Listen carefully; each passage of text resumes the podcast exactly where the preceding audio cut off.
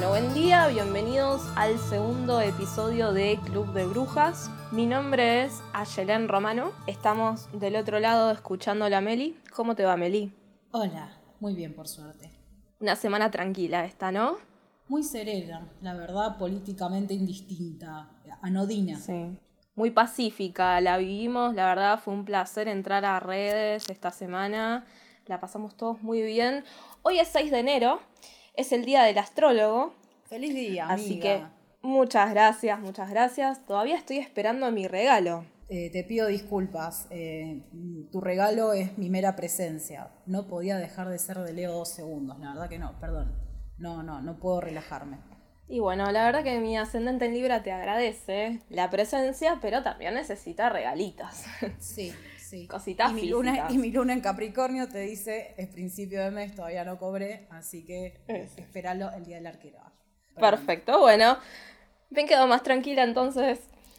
Chicos, no tengan amigos con luna en Capricornio porque ya ven lo que hacen con el tema de los regalos. Soy frugal. Les contamos les contamos un poquito a la gente por qué es el Día del Astrólogo. Es una fecha simbólica, se toma en cuenta la historia de los Reyes Magos, ¿sí? Es una fecha más bien católica esta. No son los primeros astrólogos, esto ya lo vimos en el capítulo anterior, pero es algo simbólico, ¿sí? No tiene tanto que ver, eh, así como por ejemplo el Día del Amigo es el 20 de julio, eso no significa que los amigos se inventaron en esa fecha, Ah, sino que es un simbolismo. Sí, es verdad. A veces se adaptan, digamos, las fechas antiguas de festividades paganas, incluso, se adaptan a, se adaptaron a, lo que es el cristianismo. Viste que, por ejemplo, yo hoy no me acordaba que era Reyes Magos, porque no convivo con niñes, pero en Armenia, por ejemplo, se festeja en Navidad el 6 de enero, se le dice Gagant, y es como una celebración que abarca tanto Reyes como Navidad, pero se la entiende más como una Navidad y no como un Reyes Magos, como que eso mucho que no existe, ah. me parece, sí. ah, mira, no, no tenía idea. Está muy bueno esto que nos estás contando. Eh, también quiero mencionar que hay muchos astrólogos que consideran que el día tendría que ser el 21 de marzo, ¿no? Porque ahí es donde arranca la temporada Aries, el primer signo. Pero bueno, en los países hispanohablantes se toma el 6 de enero. Así que pasemos un poquito a lo que tiene que ver con la energía de esta semana, ¿no? De lo que se viene viviendo desde hace varios días ya con la triple conjunción que se viene hablando mucho, se viene comentando bastante en lo que tiene que ver con el mundo astrológico y se lo relaciona con procesos más bien sociales. Con que van a ser cuestiones... perdón, ¿no? O sea, que van a ser procesos no solo a nivel mundial, o sea, a gran escala y que afectan el clima social, pero también afectan a nivel personal capaz de una manera bastante intensa, pero depende de dónde eh, caiga esta conjunción en la carta de cada uno, ¿no? Totalmente. Los planetas que van a estar participando, como para explicarle un poco a la gente, son Saturno, Plutón y Júpiter. Cada planeta tiene una tarea diferente. Plutón, por ejemplo, es el planeta de la transformación, ¿no? De los procesos de muerte y renacimiento, de resurgir de las cenizas. Tiene que ver con todo eso que se transforma absolutamente para renacer. Después tenemos Saturno, considerado el señor del tiempo, el señor del karma. Es como el padre que viene y te pone límites, ¿no? Tiene que ver con estructuras, tiene que ver con incluso costumbres muy viejas, ¿no? Con esas cosas clásicas que uno dice, bueno, pero esto no se toca. Y Júpiter tiene que ver con la expansión, ¿sí? Con que mm, lo que toca, digamos, lo agranda de alguna manera. Y esto puede ser tanto bueno no como... No sé si queríamos que lo agrande en este caso, como que no sé si es una expansión deseada. O sea, a veces... Muchos hablan de... Sí, muchos hablan de la buena suerte, ¿no? Cuando se habla de Júpiter, yo no lo considero de esa manera. Yo creo que tiene que ver con una cuestión de magnificar lo que ya está. Exactamente. Es como ponerle un lente a una situación y, la, y la ves como muy, muy ahí, muy cerquita, muy hasta incluso a veces de manera excesiva. Por eso uno tiene que saber usarlo, porque a veces se va, ¿no? Uno a veces se va de, de tema. Entonces, ¿qué pasa? Estos tres planetas están en Capricornio. Y a lo largo de este año, y ya viene pasando también desde hace un tiempo, se van a ir vinculando. ¿No? Para, para hacerlo sencillo, para que la gente lo entienda. Y eso va a ir generando procesos, como decía Meli, a nivel interno, ¿sí? Todos tenemos que ver en nuestra carta natal que hay, eh, dónde está Capricornio, ¿sí? si hay planetas, si hay, en qué casa está. Eh, en mi cuenta, si quieren saber más del tema, pueden buscarlo. Y también tiene que ver con procesos sociales, con cuestiones más mundanas, ¿no? Con lo que está pasando eh, a nivel mundo, ¿no? Lo que estamos viendo que sucede entre Estados Unidos e Irán, lo que pasó en los últimos meses en algunos países de Latinoamérica. Todo se lo relaciona con un cambio enorme de estructuras, de dejar atrás esas ideas que ya no van más porque tienen como un poquito de olor a naftalina, ¿sí? Meli, te hago una pregunta. Si tuviéramos que relacionar, ¿no? Este tránsito que se va a ir dando a lo largo del año con una carta del tarot, ¿con cuál la relacionarías vos?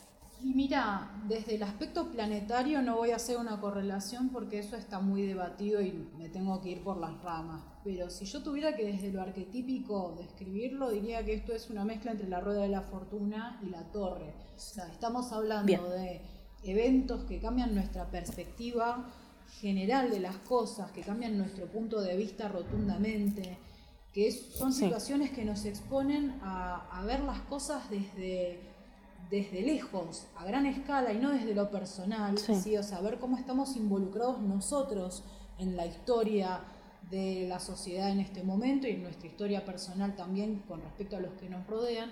Y la torre yo creo que habla también de estas cosas inesperadas, como que, a ver, nadie, nadie se esperaba capaz que esto, o bueno, capaz que sí, alguien que digamos que esté analizando política constantemente sí, pero capaz, digamos, desde la gente común nadie se esperaba capaz que este encontronazo tan brutal entre, por ejemplo, estas dos potencias como ser Estados Unidos y el Medio Oriente. Pero Totalmente. también lo que tiene, por ejemplo, el arquetipo de la torre es que no solo habla de situaciones inesperadas, sino que también nos tira luz, como si fuera un rayo que cae y nos ilumina eh, en la oscuridad, digamos.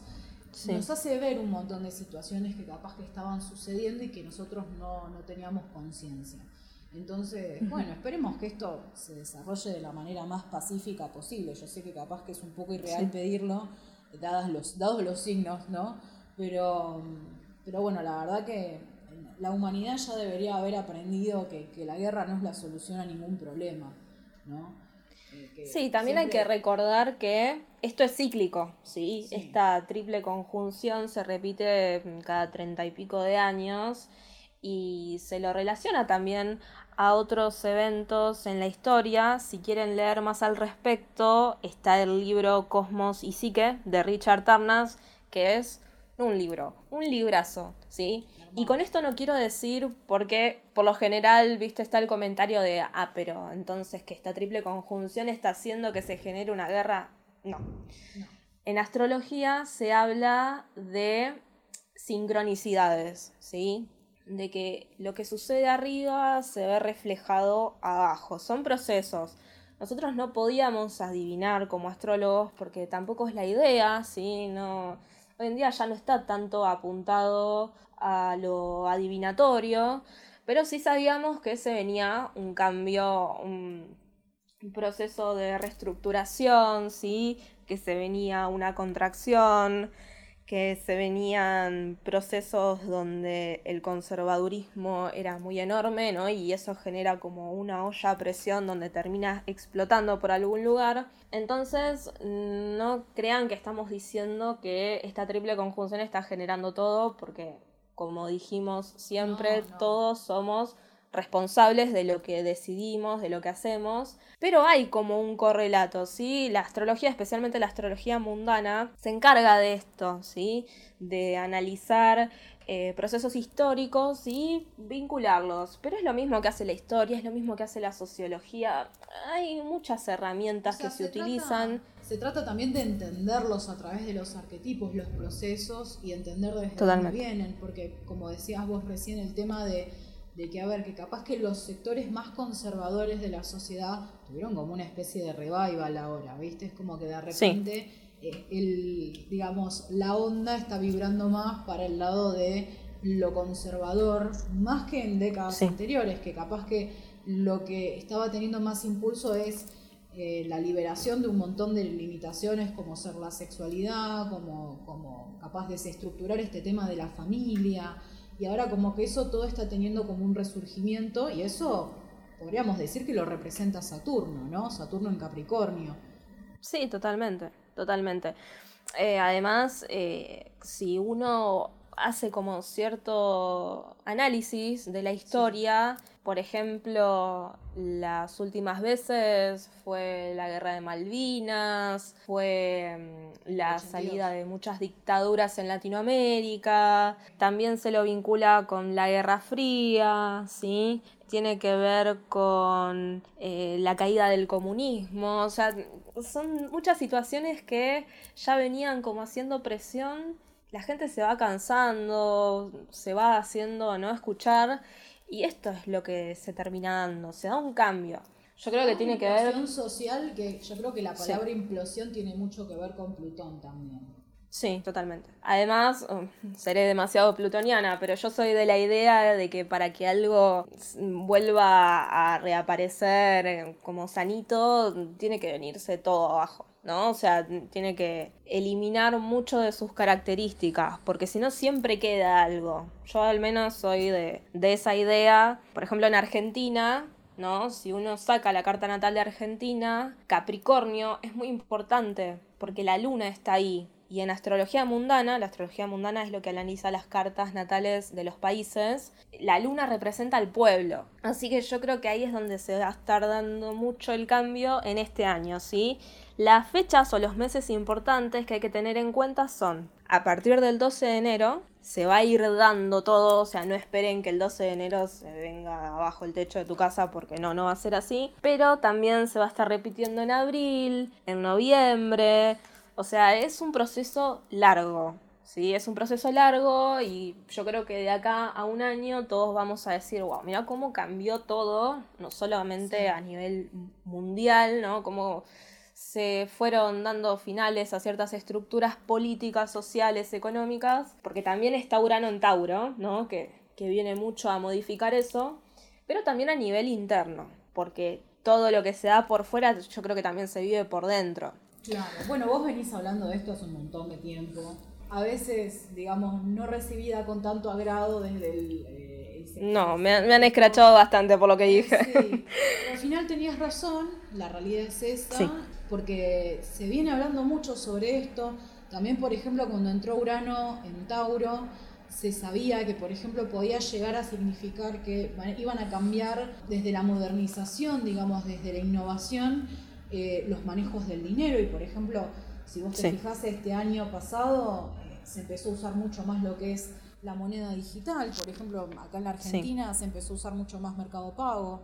Esas cosas tienen mucho que ver con Urano en Tauro y eso también se venía hablando desde la astrología. Sí, eh, también con lo ambiental, ¿no? Se está viendo mucho cómo cada vez es más importante hacerse consciente a nivel eh, ambiental, eh, a nivel de lo que estamos haciendo nosotros como seres humanos para conservar esta tierra, para conservar este planeta que es lo único que tenemos. Así que hay que cuidarlo. Y cada vez se está haciendo, ¿no? Como va creciendo y va a seguir creciendo.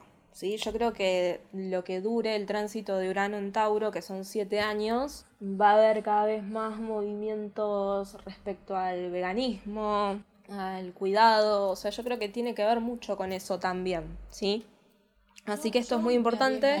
Me arriesgaría, por ejemplo, a decir que también van a cambiar mucho los estándares de belleza y cómo se percibe la belleza.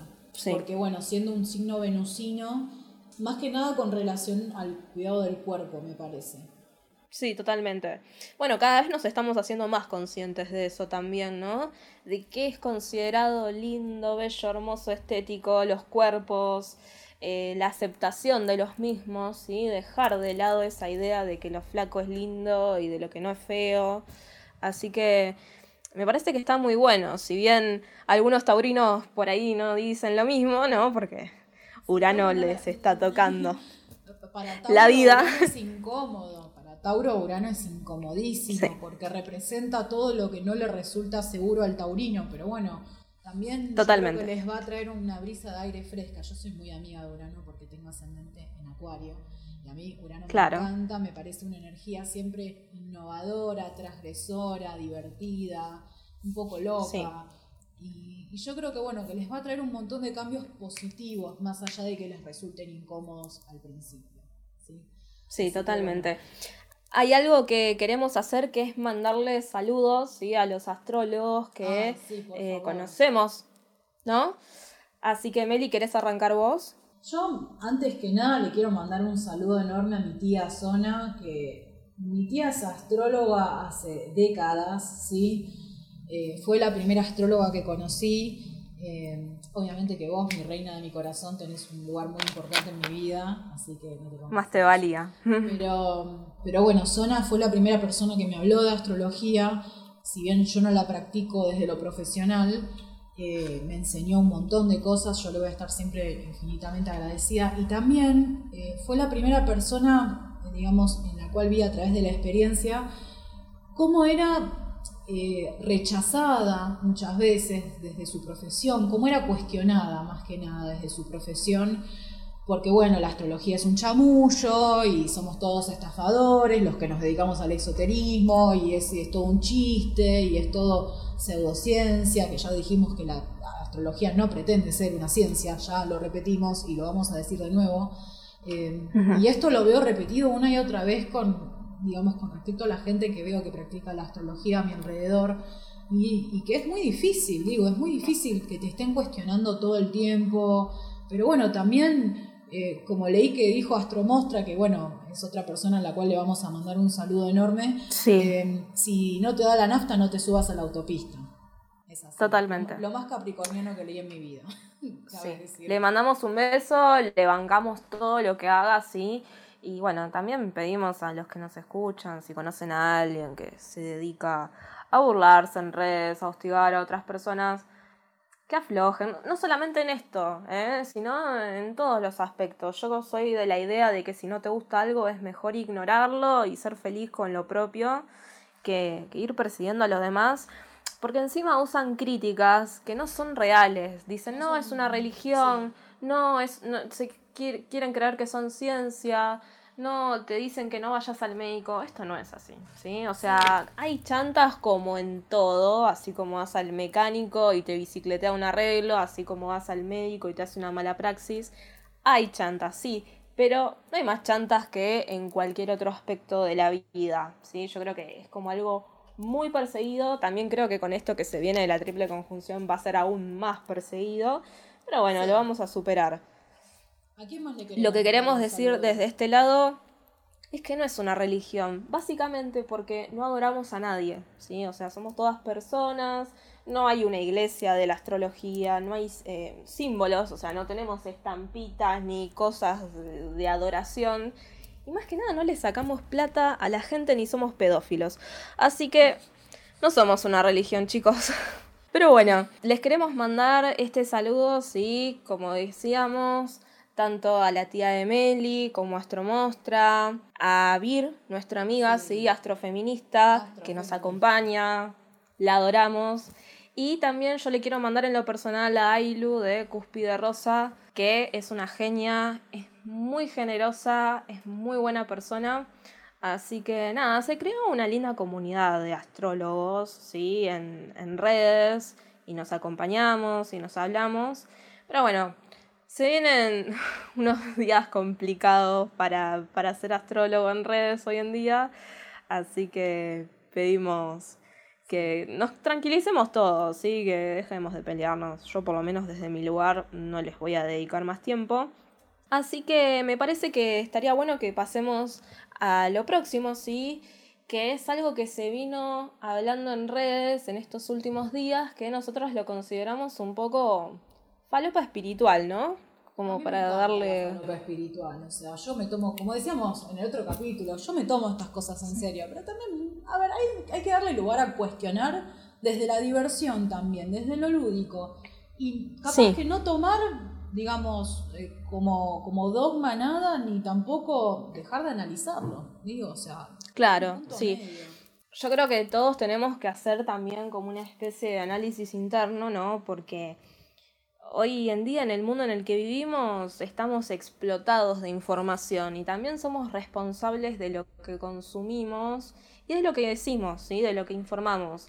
Entonces, no sé, esta semana, por ejemplo, se estuvo leyendo mucho en redes un hilo en Twitter que salió de una persona que decía que para cortar lazos energéticos con un ex, porque supuestamente cuando tenés relaciones sexuales con alguien, esa energía te queda dentro, digamos, por siete años, entonces hay que cortarlo colocándose huevos, no me acuerdo si de obsidiana, de cuarzo rosa, una cosa así, adentro de la vagina. Y eso, no sé, yo por lo menos la verdad que no me parece, no me parece sano, no, no me parece, seguro. Sanitario. Porque... sanitario no, no, no, porque aparte decía, si no sale no pasa nada, hay que dejarlo, o sea, mira si te vas a dejar algo así.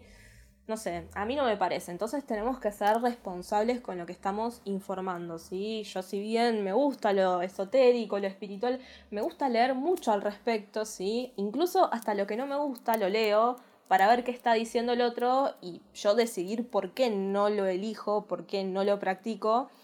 Eh, seamos responsables con lo que le decimos a las personas. Pero tampoco te polarizás hacia el bullying, o sea, es como que agarrás y decís, bueno, a mí no me parece, no lo comparto, pero tampoco voy a estar eh, atacando a la persona que lo está diciendo, digamos, aunque también ahí se puede cuestionar si es irresponsable hacia la sanidad pública, si no, es una maniobra publicitaria aprovechando temas esotéricos, que bueno, de eso también después vamos a hablar un poco cuando vayamos al tema principal.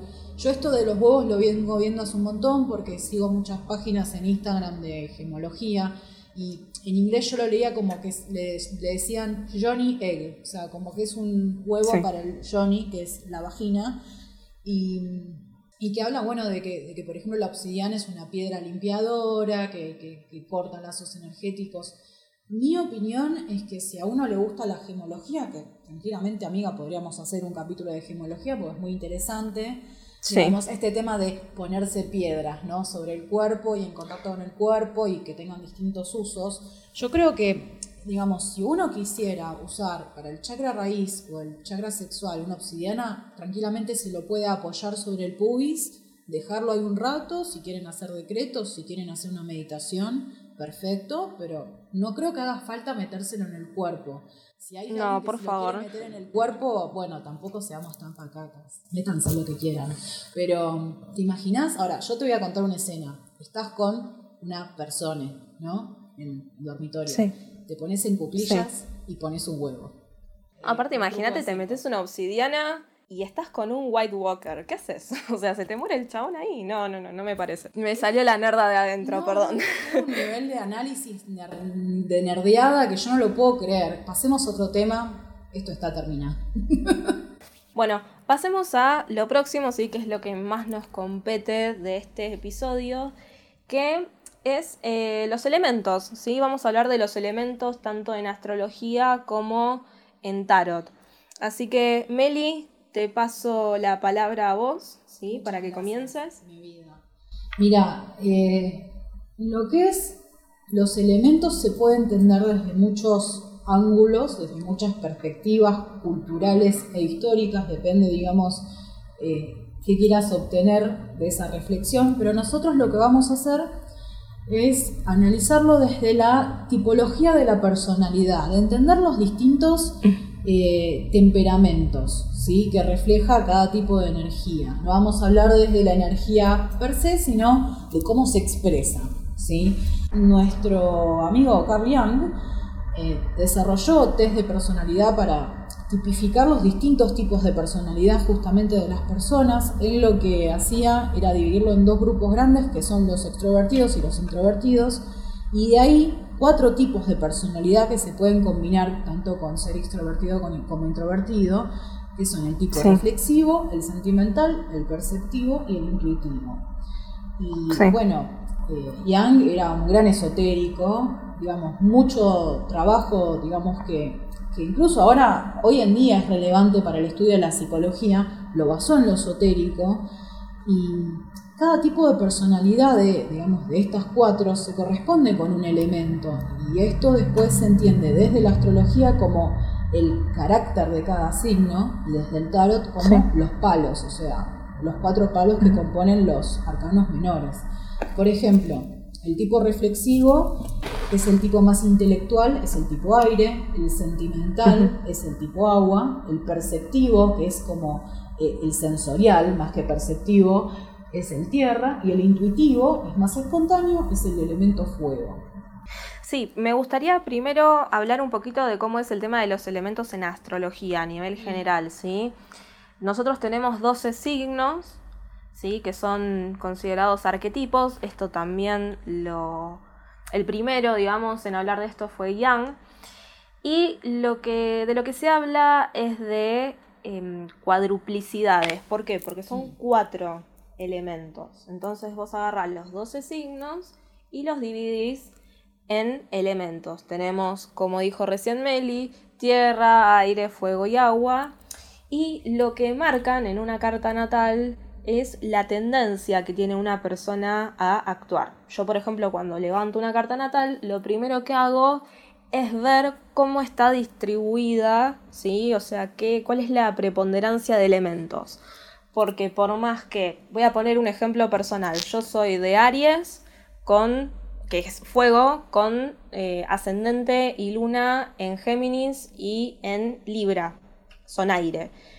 Sin embargo, la mayoría de elementos que tengo en mi carta natal es agua. Entonces yo tengo mayor preponderancia a actuar según las características de esto, ¿sí? Y también se busca cuál es el elemento que menos tenemos, porque es algo que uno va a terminar o bien trabajando o bien se le van a terminar acercando, ¿no? Como personas va a terminar viviendo experiencias que lo hacen acercarse más a ese elemento. La idea es buscar un balance, ¿no? En todo esto. Yo por lo menos lo trabajo desde ese lugar. Será muy ascendente en Libra de mi parte, pero me gusta, me gusta la idea de ayudar a que el otro encuentre una dosificación, ¿sí? A que pueda trabajar lo que siente que le falta, porque los cuatro elementos trabajan juntos. Empecemos por lo que tiene que ver con el elemento aire. ¿Cuáles son los signos de este elemento? Géminis, Libra y Acuario. ¿Qué sucede? Este es el elemento que conecta al resto de los elementos, porque tiene que ver con una beta social, con la comunicación, con el intelecto, con las ideas. Tiene que ver con lo que nos da como aire para respirar, con aquello que nos invita a conectar con el otro, con incluso lo que nos da eh, libertad personal, ¿sí? Porque somos nuestras ideas este elemento tiene que ver con una necesidad de sentirse liberados, ¿sí? con sentirse libres, porque también tiene una conexión con lo personal, ¿no? Nosotros somos lo que pensamos muchas veces, porque eso después lo terminamos llevando a la realidad. Esto es un proceso. Por eso es tan importante entender que no somos nada sin el otro elemento, ¿sí? que lo tenemos que ir trabajando. Respecto al agua, ¿sí? Es un elemento que se encuentra más bien en constante movimiento, que es como un poco más lento, ¿no? Que va más por dentro. Tiene que ver incluso con cuestiones secretas, con misterios, ¿sí? Que tiene que ver con las ilusiones, con los sentimientos, ¿sí? Con todo aquello que nos hace vibrar a nivel emocional. Y psíquico también, me parece, sería como... Sí, con lo psíquico también, sí, sí, sí, totalmente. Yo creo que lo psíquico justamente se divide un poco en aire y un poco en agua. Sí, o sea, yo creo que ambas tienen cierto correlato ahí, nada más que lo van usando de distintas maneras. Capaz que el aire desde lo que se ve y el agua desde lo que no se ve. Claro, sí, sí, sí. Aparte, el agua es muy lo que percibe, ¿no? Lo que siente, lo como que lo siente dentro suyo, en el estómago. En cambio, el aire es más lo que intelectualiza al respecto, lo que observa, ¿sí? Lo que analiza, porque tiene que ver mucho con el manejo de la información también. Así que, bueno, el agua tiene que ver con los signos cáncer, escorpio y piscis, ¿sí? Eh, tiene que ver con abrazar nuestras emociones, se lo relaciona con, lo, con la energía introvertida, así como decía Amelia hace un rato, que acá es donde me gustaría hacer una aclaración, porque muchas veces a nivel social se considera que una persona introvertida tiene falencias, ¿no? Es como, bueno, esta persona no se puede relacionar. Yo no creo que sea así. ¿sí? Yo creo que nosotros mm, vamos siendo incluso introvertidos en algunas cosas, extrovertidos en otras, pero es una diferencia más, ¿sí? Es algo más que nos distingue. Una persona introvertida no es alguien que tiene problemas ni nada por el estilo, sino que es una manera que tiene de vincularse, ¿sí? Que por ahí no le gusta tanto pasar tiempo con la gente, que le cuesta charlar en público, que es más para adentro. Y eso también está bien, ¿sí? Entonces, estaría bueno que nos cuestionemos un poco por qué apartamos a las personas que se comportan de esa manera o por qué incluso las juzgamos y creemos que porque no sociabilizan de la misma manera que todos, tienen un problema. La realidad es que no, ¿sí? Son distintos tipos de personalidades. Claro, y no, y también se podría interpretar como que un tipo extrovertido, porque también acá está el tema del yin y el yang, viste que tenés elementos yin, que son el fuego y el aire, y tenés elementos yang, que son el agua y la tierra.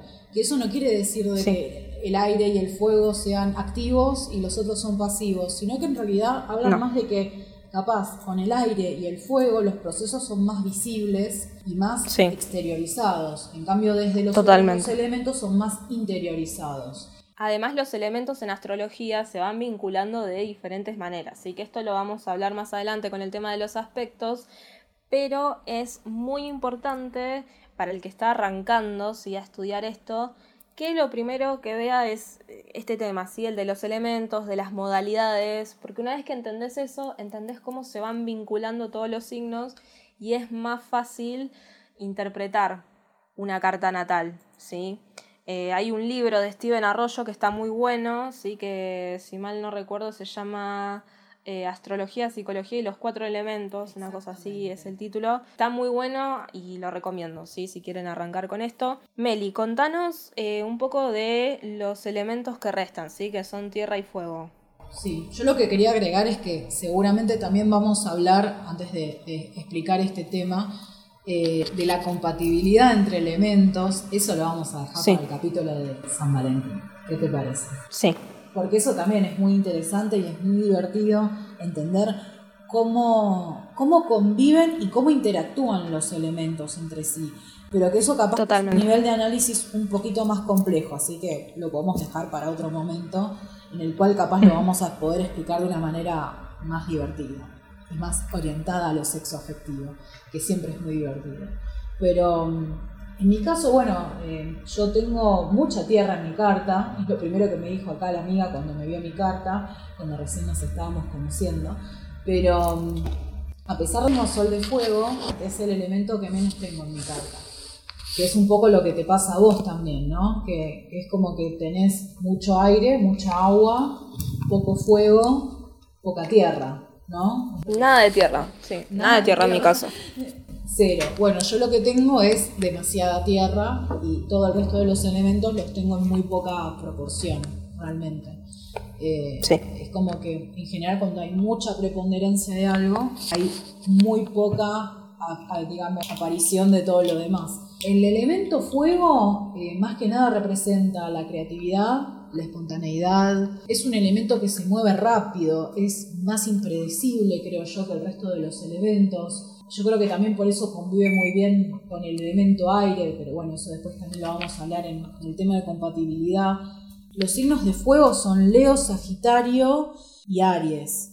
Eh, son los signos que, representan ese elemento y, convengamos que no son signos discretos, ¿no? O sea, no, son signos que no se hagan. Para nada. Eh, yo creo que siempre que hay, sobre todo un leonino, que, que es como el signo del yo, eh, en, la sala es como que siempre creo que es el más llamativo. No necesariamente es el que aporta las mejores cosas a la conversación, pero, pero sí los signos de fuego creo yo tienen mucho, mucho liderazgo y mucho brillo personal sobre todo cuando están en el sol. sí, Meli, por favor, porque se nos van a ofender los leoninos. Por favor, te lo pido. Yo soy de Leo, yo estoy hablando por el gremio, no, no pasa nada.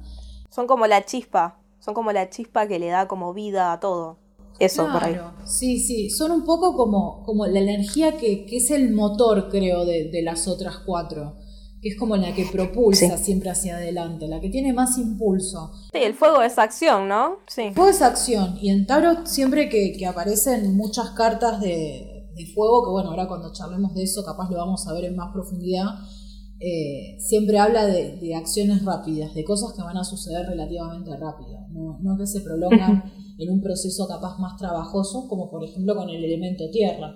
O sea, con la tierra siempre se habla de, lo sensorial, se habla de los sentidos, ¿sí? de lo material, de, la perseverancia, ¿sí? los signos de tierra que son Tauro, Capricornio y... ¿Y cuál? Virgo. Y Virgo. justo me, olvido del que más tengo en mi carta, o sea, obviamente porque lo, tengo negado. Em, siempre son signos muy pacientes, muy perseverantes, eh, constantes, sí, pero que también no les gusta mucho que los saquen de la zona de confort. O sea, no, no, no son signos que, a los cuales les guste el cambio, me parece así, muy repentino y muy rotundo, sino que las cosas sean a través de un proceso que se construye. Y son personas como más bien estructuradas en algún aspecto de su vida, capaz que en sus hábitos, capaz que en sus ideas, capaz que en su metodología, ¿sí? Pero eh, yo creo que de los cuatro elementos es el menos flexible y es el más estático. Sí, también cabe destacar que valoran el mundo de lo material, ¿no? Es ahí donde se sienten seguros ellos. Bueno, por algo Tauro habla, por ejemplo, como decíamos antes con el tránsito de Urano, habla de, por ejemplo, del dinero y del cuidado de la, del cuerpo y del planeta como que tiene que ver con, es como el signo de la madre tierra un poco, pero también tiene esa cosa venusina de los valores, de los bienes. Perdón, hay algo que me gustaría destacar de lo que dijiste, sí, que medio se te escapó ahí, que tiene que ver con que no te salía a decir Virgo y dijiste, lo tengo negado, ¿no? Ay, sí. Em, ¿Por qué es tan importante conocer la carta natal de uno, sí, entenderse? Porque también tiene que ver con hacerse cargo de los procesos propios, ¿sí? de las decisiones propias, pero también de ciertas situaciones que se van presentando. Por ejemplo, si una persona tiene como muy negada una parte de su carta, yo creo que se le van presentando situaciones en la vida que indefectiblemente le hacen trabajar eso, ¿sí? Le hacen como volverse más consciente de esa parte suya. Yo lo he vivido, por ejemplo, tengo mucho Pisces en mi carta natal, así como Meli tiene mucho Virgo.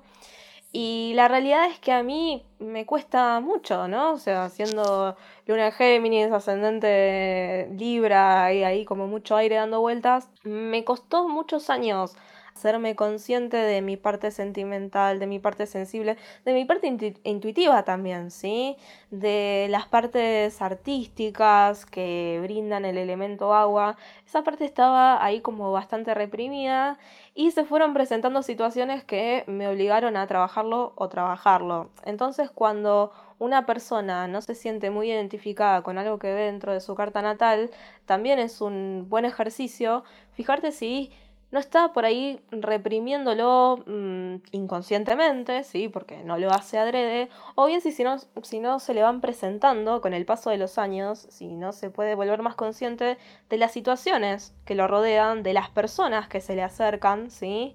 y que lo están haciendo trabajar esa parte ¿sí? de su carta. Así que me parece una buena aclaración para hacer. Totalmente, totalmente. Y, es más, yo recuerdo cuando, cuando primero vimos mi carta con, con Aye, que, que bueno, que también me trazó capaz este conflicto, así como, como ella hablaba capaz de esta intelectualización que le pasa a ella con, con todo su aire que está en conflicto con toda su agua, que es la emotividad pura, capaz, y, no analizada y no reprimida. Eh, a mí me pasa mucho que, que, primero que nada, yo soy de Leo con ascendente en Acuario y luna en Capricornio. Yo nunca me sentí tan leonina. Tengo cosas de Leo, porque bueno, lamentablemente es eh, muy difícil de extirpar de, la personalidad de uno el, tema leonino, pero sí que capaz que no me identificaba con muchos eh, aspectos de, lo leonino que no, la verdad que no, no van conmigo, eh, sobre todo este tema capaz de, del disfrute de exponerse, viste, es como que no, yo siempre fui más como muy privada en, mi vida, en general. No me gusta hablar de mí, no me gusta hablar de, de mis afectos, por ejemplo, y también capaz que tengo como falta de, espontaneidad leonina, o sea, el leonino es como a veces muy atropellado para algunas cosas porque es espontáneo y le sale bien en general, o sea, tiene ese talento, ¿viste? Que es como que son personas que capaz dicen lo que les pinta y suena bien, o sea, es como que tienen como esa habilidad, ese talento. Y a mí siempre me costó eh, esa parte más espontánea, ¿no? sí. claro, después con la ayuda de Aye vi mi carta y realmente entendí todo. Porque primero que nada... Tiene que ver con su luna en Capricornio. Sí, sí, sí. Sí, la luna en realidad es del tema sentimental y e-, emocional de que, de que no solo yo capaz que a través de mi ascendente, que también es de aire como el tuyo, eh, intelectualizo muchas cosas que me pasan, sino que desde Capricornio las niego. Es como que directamente Sí, yo te cambiaría esa palabra, no diría intelectualizar, yo diría racionalizar, porque esa es, ese es el leitmotiv de la Tierra, ¿no? De, llevar todo a la practicidad, de bueno, ¿me sirve realmente estar mal por esto? No, voy a seguir con lo que realmente me haga sentirme útil para el otro. La Tierra tiene mucho que ver con eso también, con hacer cosas útiles, convenientes, ¿no? Esto no es malo, ¿sí? no tiene que ver con una persona calculadora, sino con el hecho de que solamente eh, todo lo llevan al plano de la practicidad, ¿sí? Y voy a hablar desde el gremio de, la luna en Capricornio también, de que a la luna en Capricornio, por ejemplo, le cuesta mucho que lo que le pasa no sea funcional. O sea, por ejemplo, si yo tengo que trabajar y me siento mal porque me pasó algo, la verdad que me da culpa, porque yo tengo que ser funcional antes que todo, que todo. O sea, ser funcional es lo más importante, ser eficiente y responsable es lo más importante, aunque yo me sienta mal. Sí, después tengo que estar yo retándola. Sí. no, no, acá siempre tengo la voz de la conciencia, se llama Ayelén, y que me reta. Pero también ahí te das cuenta de, por ejemplo, Capricornio es tierra y de cómo se comporta una luna de tierra. Por eso es tan importante capaz entender esto desde el principio, si uno se mete en tarot o en astrología, porque eh, ya entendiendo esto, prácticamente entendés todo, después empezás a analizar capaz signo por signo, digamos, si yo ya sé que, por ejemplo, que Acuario es un signo intelectual, bueno, listo, pero ¿de qué forma es intelectual? Sí, y también hay algo que dijiste, perdón que te use de, ejemplo para todo, pero hay algo que dijiste que me parece muy muy copado eso de, bueno, yo no me identifico tanto con lo leo, me identifico más con otras cosas es importante entender que no somos todo de la descripción, ¿sí? De Sol en Leo. Hay como una especie de espectro, ¿sí? O sea, nosotros no somos solo lo que dice el libro, que es nuestra carta natal, sino que también somos el resultado de las cosas que nos pasaron, de las cosas que vivimos, de cómo nos criaron, de la sociedad, cómo nos educó, ¿sí? Para qué lado nos fue llevando y vamos desarrollando más o menos partes de nuestra carta natal. Lo importante es saber que todo eso está ahí, ¿sí? es como si tuviéramos una caja de elementos que a lo largo de la vida la vamos usando algunas cosas y otras las vamos dejando, ¿sí? en base a ciertas vivencias, a lo que queremos, a lo que necesitamos. Y esto es muy importante, ¿sí? Tenerlo en cuenta.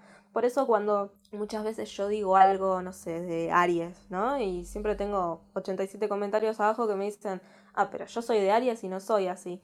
Y bueno, pero por ahí no tenés esa parte de Aries porque hay que ver el resto de tu carta natal, ¿sí? hay que ver cómo vamos desarrollando distintas partes y cómo vamos reaccionando, por eso cada planeta tiene como una parte nuestra. Así que esto también está bueno destacarlo porque es muy importante tenerlo en cuenta, ¿sí?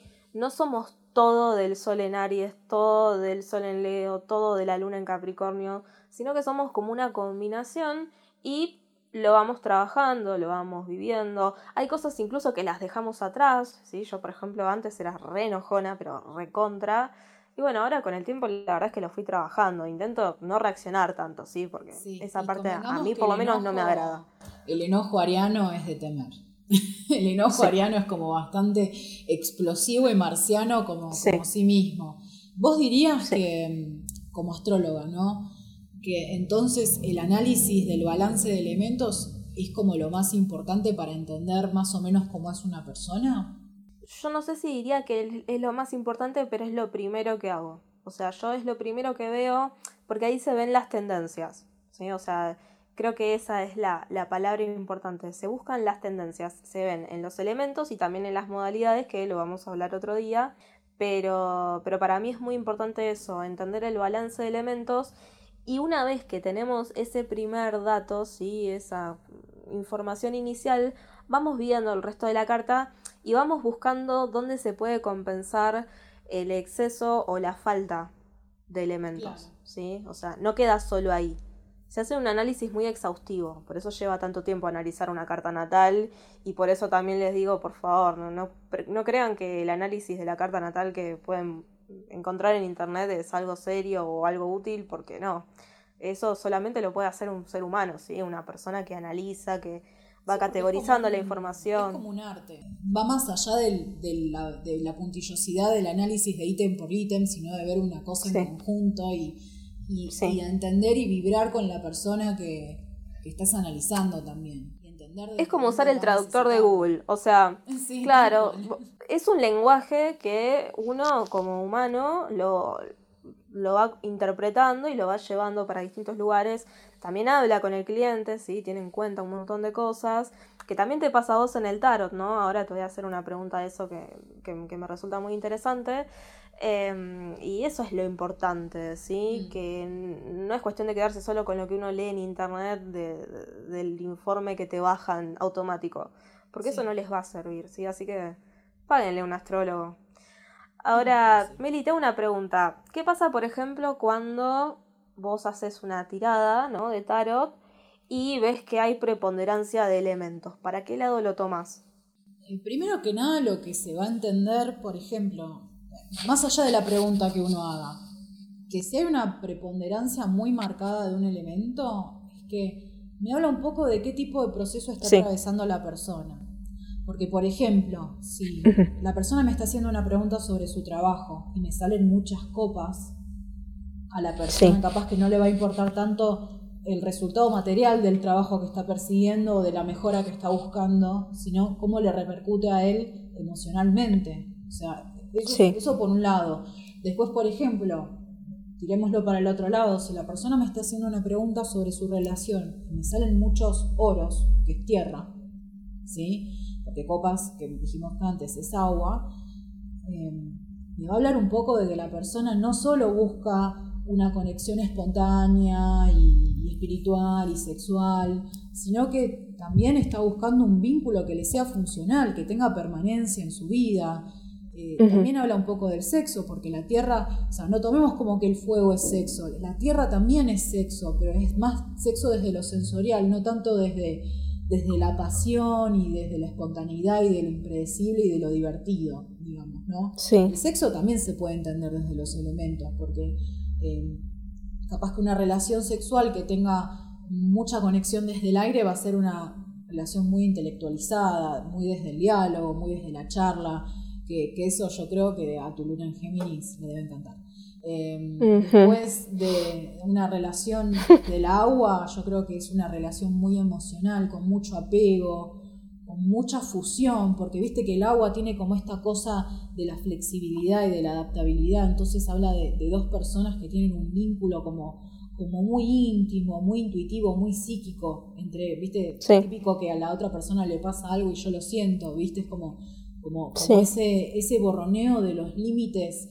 Eh, digamos, tan neptuniano, que Neptuno también es un planeta, digamos, relacionado con el elemento agua. Y, bueno, y los otros dos elementos capaz que hablan más desde lo sensorial y desde lo, desde lo divertido y desde lo espontáneo y desde la chispa, digamos, ¿no? Pero eh, más allá del tipo de pregunta que, que, te hagan en las cartas o que vos mismo hagas, eh, los elementos van a ser lo que pauten primero cómo van a suceder las cosas. Y yo creo que, digamos, si bien todos los arcanos menores hablan del elemento que representan, recordemos que los oros son tierra, las copas son agua, los bastos son fuego, y eh, las espadas son aire. Yo creo que lo que mejor lo representa el comportamiento de cada elemento, tanto en positivo como en negativo, eh, son los caballeros. ¿Por qué? Porque los caballeros, eh, las, figuras de corte, viste que se interpretan distintos según cada tarotista, porque hay muchas metodologías para interpretarlos, pero hablan siempre de un desequilibrio en el elemento. Por ejemplo, a mí me aparece un caballero de bastos y puede ser que me hable de una persona súper espontánea, creativa, arrojada, eh, que no es una persona muy reflexiva, que es una persona que se guía más por su instinto y por su corazonada, eh, y que en general está como un paso más adelante que el resto de las personas. Pero también me puede hablar de alguien que es eh, muy enojón, muy impulsivo, pero desde, desde la torpeza, desde el atropello, que, que, es muy brutal, que es muy frontal, a veces con, con cómo encara los asuntos. Mismo también, si vamos para el, digamos, para el otro lado, un caballero de oros me puede hablar de una persona que es práctica, que es centrada, que es perseverante, que es responsable, pero también de alguien que es muy terco, que es eh, muy cuadrado, que es muy estructurado, que no da lugar al cambio, ¿sí? Un poco lo que representa también el cuatro de oros, viste que hay una, hay una carta que también habla de eso pero Caballero siempre habla desde la actitud del consultante o de los partícipes de la, lectura. A vos te ayudó mucho, ¿no? Entender el tema de elementos cuando empezaste a, digamos, desde la astrología cuando empezaste a leer las cartas? Sí, me resultó mucho más sencillo. O sea, yo primero hice astrología, después tarot, y la realidad es que casi ni tuve que leer, ¿no? Porque ya más o menos entendía el correlato. Eh, lo que te quería consultar es, supongamos que viene una persona, ¿no? Y te pregunta si tiene la posibilidad de conocer a alguien y supongamos que te sale mucho de un elemento. También te puede llegar a hablar de cómo va a ser la energía de esa persona, ¿no? Que se le puede llegar a acercar. Sí y no, porque en realidad eh, por ejemplo, me puede hablar de que la persona, ponele, ¿no? Aparece un 8 de espadas. Espadas es aire. Pero el 8 de espadas en particular habla de que la persona se siente limitada en su situación. Por más que no lo sea así, como que desde su cabeza y desde su ideación siente que está en una situación limitante. Entonces capaz que la persona, la cabeza se le está metiendo en el medio y le está diciendo, no, vos no estás listo para conocer a alguien o no, las personas que te interesan no te van a dar pelota porque no sos interesante. Como que tiene como esa limitación mental a permitir la acción, por ejemplo. Entonces, claro. si bien es un elemento que está en movimiento y que es espontáneo y que es del diálogo, en este caso me está diciendo que no. Pero, por ejemplo, si a mí me aparece un 10 de oros, ponele que habla de la convención, habla de la formalidad, de, un buen pasar económico, si fuera una pregunta económica, ¿no? Pero en el caso de una relación me diría, mirá, a esta persona se le va a parecer una relación formal, durable y estable. Capaz que no va a ser como un amor a primera vista, así como que, que, te vuela la cabeza, pero sí algo que va a permanecer en tu vida. Entonces, por ejemplo, en este caso, la tierra es un elemento que no me habla de apariciones espontáneas, pero me está hablando de que sí, de que puede ser que le aparezca alguien que tenga estas características. En general yo hablo de los actores cuando aparecen figuras de corte, eh, no tanto cuando aparecen el resto de los arcanos, aunque ahí un poco te habla la intuición y te dice un poco de qué te está hablando el tarot en esa posición. Sí, sí, sí. Yo, yo hago lo mismo, o sea, cuando vienen esas figuras es que hablan de una persona y si no creo que hablan más bien de situaciones o de uno mismo, ¿no? Bueno, Meli, si te parece ya como para ir cerrando el episodio, eh, vamos a leer algunos mails, ¿sí? Por favor, hay uno en particular que me muero de ganas de que leas. Sí, bueno, mira, vamos a atender primero la pregunta de Sofía. El asunto del mail era tránsito del sol y luna. Sofía dice, hola, ¿cómo están? Me encanta el podcast. Corazón, les quería hacer una pregunta ya que vi que se podía. Si tengo casa 6 en Capricornio y el sol está en Capricornio, ¿Hay alguna relación? La verdad no sé qué significa, pero en fin, quería saber si el tránsito del Sol o la Luna influye cuando está en el signo de nuestras casas. Saludos, la sigo. Bueno, gracias Sofi por tu pregunta. Acá te la va a atender nuestra señora astróloga. Eh, bueno, respondiendo a la pregunta de Sofi, sí, tiene relación, por ejemplo, cuando el Sol o cuando cualquier planeta pasa por Capricornio en este caso, pero especialmente cerca de los grados, ¿sí? donde tenés tu casa 6, se activan los temas relacionados a esa casa, ¿sí? que tiene que ver con la salud, con el cuidado, con las rutinas, con el día a día, con las mascotas, con cosas relacionadas a compañeros de trabajo, ¿sí? Cada casa tiene diferentes temáticas, entonces cuando el Sol o cuando la Luna, Mercurio, el planeta que sea, transita eh, este signo donde vos tenés tu casa 6, se activan los temas de la casa 6, ¿sí? ¿Puedo contar algo anecdótico y muy gracioso? Eh, viste que yo tengo casa 7 en Leo y a mí siempre me sorprendió el hecho de que siempre para los meses de Leo, o sea, julio y agosto, yo siempre inicié muchas relaciones. De esto me di cuenta mucho después cuando, cuando empecé a estudiar astrología y cuando empecé a entender de que el Sol transitaba justamente mi casa 7 y que en ese momento yo tenía más tendencia a formar relaciones, digamos, de pareja, por ejemplo.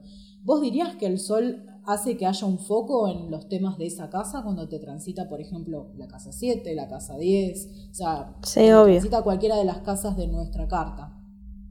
Sí, sí, totalmente. lo iluminas, es como que se vuelve parte de, nuestra identidad, ¿no? Porque el sol también tiene que ver mucho con la identidad.